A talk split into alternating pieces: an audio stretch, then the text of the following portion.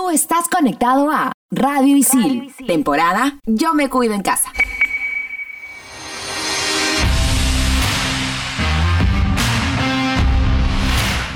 Estamos de vuelta. Somos en todas las canchas.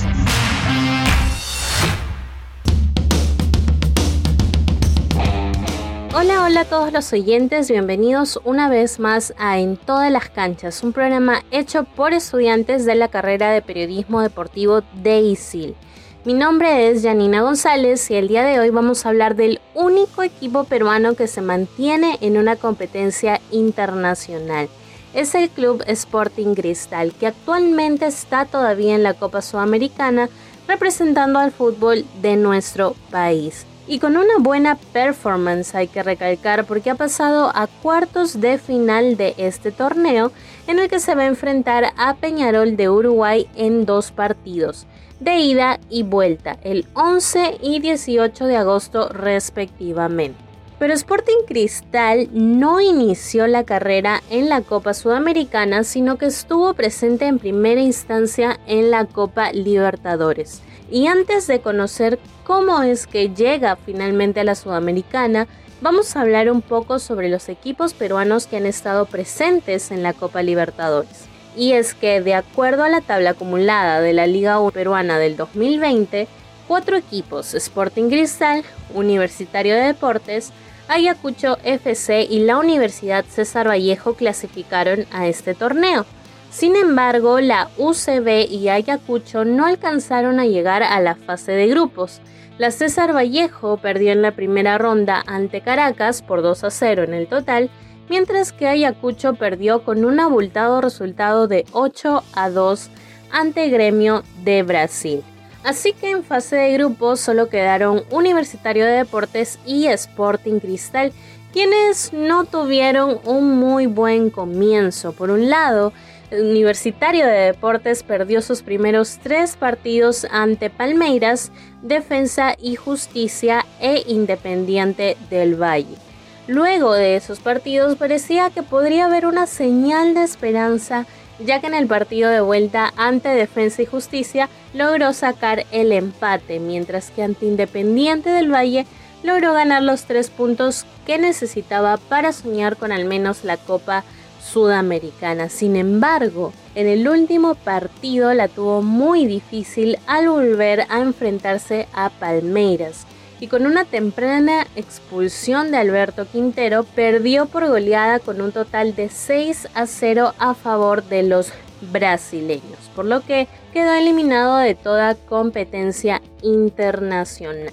Por otro lado, un panorama parecido le tocó vivir a Sporting Cristal con una derrota ante Sao Paulo y Racing en sus dos primeros partidos. En el tercero, ante Rentistas consigue el empate que le da su primer punto para luego perder nuevamente ante Racing en el partido de vuelta. Sin embargo, los rimenses pudieron ver la luz al final del túnel tras conseguir una victoria ante Rentistas por 2 a 0 y aunque en el último partido perdió nuevamente ante Sao Paulo, los puntos fueron suficientes y quedó en tercer lugar del grupo E, clasificando a los octavos de final de la Copa Sudamericana. Y es aquí donde comenzó la carrera por alcanzar el sueño de ser campeón continental. En octavos, Sporting Cristal se enfrentaría ante el Arsenal de Argentina, ganando el primer partido por 2 a 1 en el Estadio Nacional de Lima. En el partido de vuelta la tuvo un poco más complicada ya que quedó empatado por 1 a 1 con el Arsenal. Sin embargo, el resultado le fue más que favorable ya que quedó en la general con un 3 a 2 a favor de Sporting Cristal, lo que los llevó a cuartos de final donde enfrentará a Peñarol que llega de ganar el clásico uruguayo ante Nacional por penales, ya que en el total quedaron empatados 2 a 2. Así que Vamos a esperar qué es lo que el cuadro celeste tiene preparado para hacerle frente. Y si bien Sporting Cristal es el único que se mantiene en este torneo internacional actualmente, no fue el único que hizo presencia, ya que en fases iniciales estuvieron también Melgar, UTC, Sport Huancayo y Manucci. Pero para saber más sobre cómo le ha ido a los equipos peruanos en esta Copa Sudamericana, hoy me acompaña Larry Yal que va a profundizar sobre sus actuaciones. ¿Qué tal Larry? ¿Cómo estás? Hola Janina, gracias por el pase y el gusto de estar acá otra vez en un programa más. Eh, y para continuar hablando de los equipos peruanos que, nos representaron en este 2021 en torneos internacionales, ya lo explicaste bien eh, sobre la Copa Libertadores, ahora me toca mencionar sobre la Copa Sudamericana eh, que tenía Sport Huancayo, a UTC, a Baruchi y a Melgar, cuatro equipos de provincia que que iniciaron su competencia en la primera ronda con los cruces entre Huancayo versus UTC y Melgar versus Manucci. El primer cruce, el rojo matador se impuso ante el Gavilán con un global de 5 a 0. el primer partido, el partido de la ida, lo gana el rojo matador 1 a 0 con gol de Víctor Balta en un partido trabado e intenso, con varios amonestados antes de la media, de antes de la media hora de juego y esto tal vez era un indicador para, para ver lo que te quería decir ambos equipos, ¿no? De, de, las ganas y el deseo de instalarse en la fase de grupos. Eh, pero todo cambia en el partido de vuelta porque el resultado es totalmente distinto. Es por Huancayo, golea 4 a 0. Eh, pero más allá del resultado, eh, ese partido del Rojo Matador fue más sólido, más convincente. La lectura de Wilbar Valencia para ese partido es, interesante para, manejar los momentos, para controlar a, UTC que, no encontró la regularidad necesaria en los 180, en los 180 minutos para hacer daño en ataque y, y poco y nada generó sobre el arco de Joel Pinto. Eh, ese era el inicio que, parecía hacer soñar a los hinchas de Sport Huancayo. Y por el otro lado, eh, Melgar se impuso en la serie ante Manucci con un global de 5 a 3. Eh, ya este partido más, más, más parejo, más luchado, con un Melgar más sólido y capaz de hacer daño en ataque eh, y lo termina demostrando en, el primer partido porque se pone adelante en el marcador con 2 a 0, pero, pero que en el camino, en el desarrollo del partido, eh, termina siendo un equipo más defensivo que agresivo como lo empezó y es allí es donde le termina abriendo el camino a Banucci eh, que lo aprovecha obviamente y termina descontando el resultado final 2 a 1 en la ida y en la vuelta los 90 minutos fueron más entretenidos por los goles, por la intensidad, que fueron los, ingredientes para, para un agradable Melgar Manucci. El dominó ganó 3 a 2 eh, y este resultado le terminaba metiendo a la fase de grupos y dejando fuera a un Manucci que se había reforzado con nombres interesantes, con nombres eh, que habían pasado ya por el fútbol nacional, el, caso de, de, de Felucho, de Godoy, eh, el refuerzo de, de Mauro Getcosiat, también del Flaco Alfani, eh, un equipo que con nombres parecía que estaba a la altura de poder dar pelea, pero que en su primer torneo internacional no le alcanzó para llegar a la siguiente fase. Eh, y ahora vamos a hablar sobre la fase de grupos. ¿Qué pasó con Sport Huancayo y Melgar en esta fase? Si bien ambos terminaron la historia con la misma, eh, sin avanzar a, octavos de final, eh, el desarrollo del torneo para ambos equipos fue totalmente distinto. Sport Huancayo en su suerte en el grupo E con Peñarol, con River Plate de Asunción y con Corinthians logró apenas sumar una sola unidad. Perdió cinco partidos, los primeros cinco partidos lo pierde, tres de ellos siendo goleadas, Corinthians lo, lo, repitió en dos oportunidades y Peñarol solo una vez. Eh, y dicho sea de paso, es, el único punto que, resal, que, rescata ante Peñarol en la última fecha eh, con un 0-0 final. Eh, por el otro lado, Melgar sí tuvo un camino distinto, un camino que fue de más a menos, con un arranque ilusionador porque, porque gana sobre la hora entre Metropolitanos 3 a 2 y que también es un, un envión para lo que fue los otros dos, los dos otros dos partidos, porque lo gana eh, a Aucas y gana a Atlético Paranaense, que era uno de los, de los favoritos en este grupo. Pero el declive empieza en la fecha 4, donde pierde ante Aucas. La siguiente fecha hace lo mismo ante Paranaense. Eh, y bueno, y cerró con Metropolitanos con un empate. Y es así como Melgar se despedía de la, de la fase de grupos de la Copa Sudamericana con apenas 10 unidades en el grupo, en el grupo D. Es un poco eh, lo que se vivió ¿no? de los equipos eh, peruanos en Copa Sudamericana en ese 2021 y volviendo a Sporting Cristal, que es el equipo que está jugando este, este torneo internacional, que es el equipo del momento aquí en el Perú. Eh, vamos a escuchar ahora la palabra de los especialistas de Renzo Sheput, ex jugador celeste, y de Darín Kazumaeta, periodista de ESPN, eh, que nos van a, a responder la siguiente pregunta. ¿Cristal puede ser campeón de la Copa Sudamericana 2021?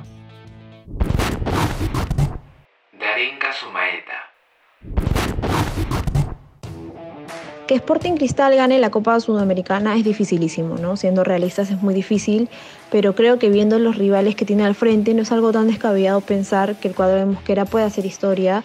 No es favorito con ningún equipo, ojo, pero creo que tiene jugadores con cualidades para que colectivamente compita el cuadro Mosquera. Cristal suele usar un 4-3-3 y creo que tiene que saber aprovechar el mediocampo a partir de la superioridad que gana con el volante que siempre suma. Recuperar el nivel de Tabara para mí es fundamental porque es salida limpia de cristal. Eh, también creo que conseguir efectividad en sus delanteros, sobre todo en el 9.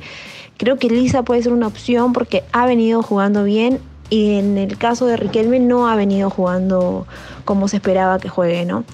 Viendo los rivales que tiene al frente Cristal lo que tendría que enfrentar si es que le gana a Peñarol, cosa que no veo tan descabellado tampoco porque Peñarol eh, no es un equipo superior a Cristal, creo que están ahí nada más, que si hay una superioridad es mínima, pero tiene jerarquía, ¿no? Y, y creo que también viene con confianza de haber eliminado su clásico. Entonces, son factores que también suman.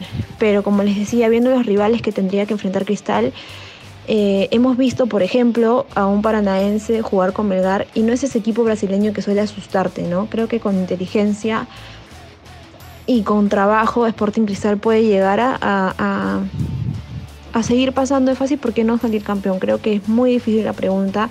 Siendo realistas, les diría que no, pero con trabajo y con con un buen planteamiento de Roberto Mosquera y con competirle de igual a igual a alguien, no partiendo de ser inferior como, como se suele pedir, creo que sí, sí se podría salir campeón de la Copa Sudamericana. Renzo Sheput. En mi opinión, creo que tiene todo, tiene todo para, para intentar ser campeón. Yo creo que sí por capacidad de plantel, por capacidad de comando técnico, eh, puede ser campeón de la Sudamericana. Eh, lógicamente que tiene que, que, ir partido a partido. Sabemos que, que Cristal enfrenta, enfrenta a Preñarol, eh, que es un grande del fútbol, del fútbol sudamericano. Pero por lo que es Cristal en este, en este momento, eh, ahora que ganó la Copa, la Copa Bicentenario, tiene un envión importante, tiene jugadores eh, con una capacidad tremenda para definir partidos, eh, jugadores de selección, entonces creo que puede pelear de igual a igual a, cualquier equipo que está en, las llaves de, Copa Sudamericana, ¿no? Entonces pienso de que, de que Cristal podría llegar a ser campeón de la Copa Sudamericana pensando partido a partido y no volviéndose loco en, pensar en otros rivales que no sea Peñarol. ¿no? Eh, les mando un abrazo y muchas gracias. Luego de escuchar las voces de los especialistas, eh, yo puedo decir, a ver, que el camino para Cristal, para empezar, está difícil, porque al frente tiene a Peñarol. Y Peñarol llega a cuartos de final luego de eliminar a Nacional eh, al Nacional, al equipo rival de toda la vida, lo, saca de un torneo internacional eh, que sin duda alguna para el equipo uruguayo va a ser una inyección distinta eh, y que sin duda alguna tal vez lo pueda, lo pueda ah, aprovechar más, juegue un poco más a su favor. Ahora, por el lado de Sporting Cristal, en este torneo, ha mejorado muchísimo de cara al gol, lo que le faltó, lo que le falló en muchas oportunidades en la Copa Libertadores. Entonces, por ahí lo que tiene que aprovechar es, es generar y las que genera, aprovecharlas, concretarlas. Porque el equipo de Roberto Mosquera ya nos viene acostumbrando a que genere, genere, genere, genera. Y entonces, por ahí el camino tal vez para ganar la llave aprovechar ciertas oportunidades que pueda, que pueda tener en el partido. Repito que está difícil, pero creo en las hazañas, creo eh, es básicamente en el trabajo y la constancia de, de, un equipo y eso es lo que ha venido demostrando últimamente este Sporting Cristal encabezado por Roberto Mosquera. Y ahora voy a dar paso a mi compañera Janina para que nos responda. Janina, ¿Ves a Sporting Cristal que pueda ser campeón de la Copa Sudamericana? Yo creo que todavía es un poco pronto para responder esta pregunta, si bien es cierto ya estamos en, en cuartos de final. Creo que la irregularidad de equipos peruanos en Copa Libertadores podría jugarle un poco en contra. Apostaría más a la segura a que va a pasar quizás sí a semifinales pero no sé si es que ahorita podría plantearme o asegurar que va a ser campeón. Podría ser, sí, es una posibilidad, tiene un buen plantel, es el mejor equipo actual de la liga peruana. Creo que no hay otro todavía que pueda llegar a, alcanzarlo. Sin embargo, esa misma inconsistencia de la que ya hablaba en un comienzo de los equipos peruanos y esa, esas sorpresas que nos dan a veces en los últimos minutos, en el que parece que ya lo tienes ganado y que se te voltea el resultado. Por esas cositas para mí es difícil asegurar que podría ser campeón.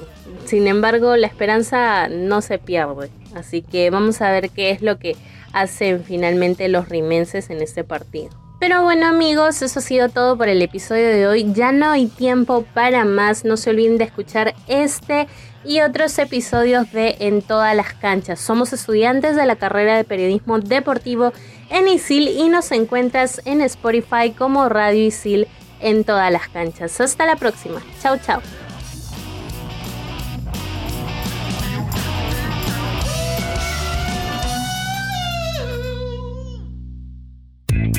Historia, ciencia, arte y mucho más contado en pocos minutos.